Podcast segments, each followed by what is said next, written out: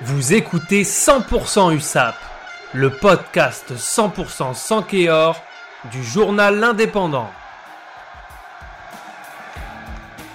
On en a parlé toute la semaine dans les colonnes de l'Indépendant.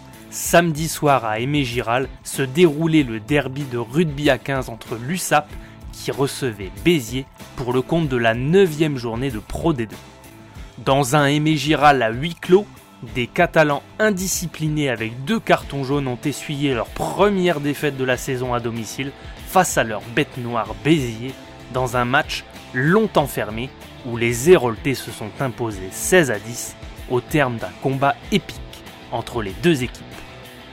Pour l'histoire, la dernière défaite à Perpignan des Sankéors remontait en 2018, déjà face aux Biterrois 22 à 23.